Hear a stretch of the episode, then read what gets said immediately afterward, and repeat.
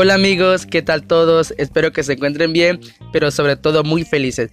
Bienvenidos una vez más a su podcast preferido, La Estación del Conocimiento. Hoy les traigo un tema muy importante, nada más y nada menos vamos a hablar de brechas generacionales. ¿Escucharon bien? Brechas generacionales. Un tema que es fascinante e impresionante y por eso les invito a que tomen asiento, pónganse cómodos, tomen sus apuntes, que haremos una parada intelectual.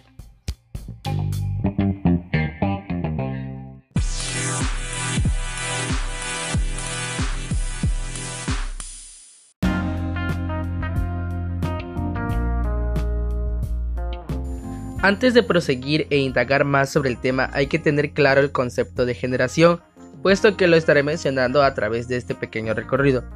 ¿Qué significa entonces generación? Para Klexer 1983, la palabra generación se asocia con parentesco, con personas que tienen la misma edad y comparten momentos históricos, con etapas de la vida como la juventud, madurez o vejez. En efecto, según el autor, Generación es un conjunto de personas que nacieron en una misma época.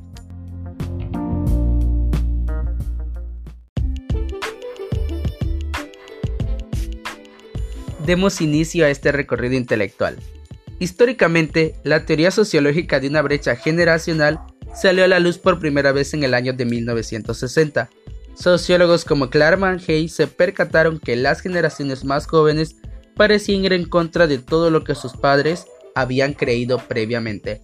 Entonces, ¿qué son las brechas generacionales? Hablar de ellas es referirse a las diferencias, similitudes y análisis de las generaciones, es decir, determinar la diferencia de opiniones entre una generación y otras con respecto a las creencias, la política o los, o los valores. Como tal, con brechas generacionales se debe entender las diferencias entre personas que nacieron en un contexto social diferente, diferencias entre las personas más jóvenes y sus padres o sus abuelos. Un factor de gran importancia entre una generación y otra es la sociedad y la cultura, puesto que cada una funge un papel importante en la formación de las ideologías y estilo de vida de los individuos. Por ello, a través del tiempo, los cambios sociales y culturales hacen que se viva diferente cada etapa de la vida, a pesar de que se hable de las mismas etapas. No es lo mismo la educación que recibieron nuestros abuelos a la educación que recibimos nosotros, a pesar de que se trate de un mismo proceso.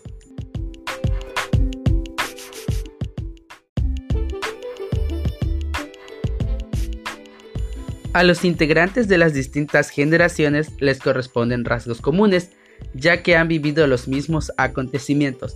Por ello, para identificar a los miembros de cada generación se les ha clasificado dependiendo del impacto cultural que tuvieron en sus momentos. Así podemos encontrar a las diversas generaciones que marcaron su época, a las características únicas de cada una y estas generaciones han sido catalogadas por diversos nombres. Primero encontramos a la generación de los baby boomers. Aquí se encuentran las personas que nacieron entre los años de 1940 a 1964. La ideología predominante era el de, esta, el de la estabilidad. Los integrantes de este grupo contraían matrimonio joven y engendraban varios hijos. Luego tenemos a la generación X, personas que nacieron entre 1965 y 1980. La ideología predominante era ser joven y ganar bien, es decir, tener un buen trabajo. Tenían tendencias hacia la competitividad, competir para ser mejores.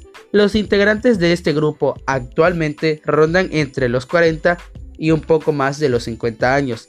Luego tenemos al grupo de los millennials, quienes fueron los posteriores al cambio de milenio, es decir, personas que nacieron entre los años 1980 y 2000 crecieron con el avance de las nuevas tecnologías y vivieron el impacto de Internet y los primeros smartphones.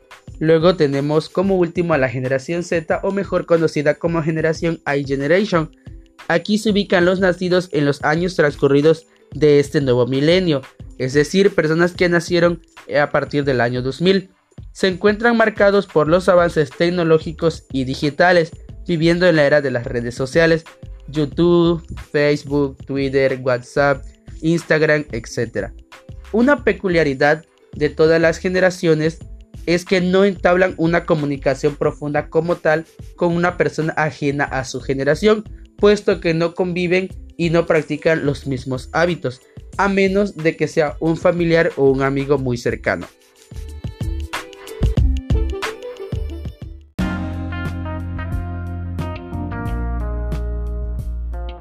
Referirse a brechas generacionales es identificar las diferencias entre una persona y otra que nació en un contexto social distinto. Reconocer la diferencia en las vestimentas, de las formas de comunicarse y expresarse, los valores e ideologías que cada cual asume, las diversas maneras de ver y percibir el mundo entre una generación y otra generación. Bueno amigos, es así como hemos llegado al final de este breve pero muy significativo recorrido. Se despide de ustedes agradeciéndoles como siempre su amigo y servidor Felipe Velázquez, deseándoles que se encuentren bien, pero sobre todo muy felices. No olviden hacer una parada intelectual aquí en su estación del conocimiento. Gracias.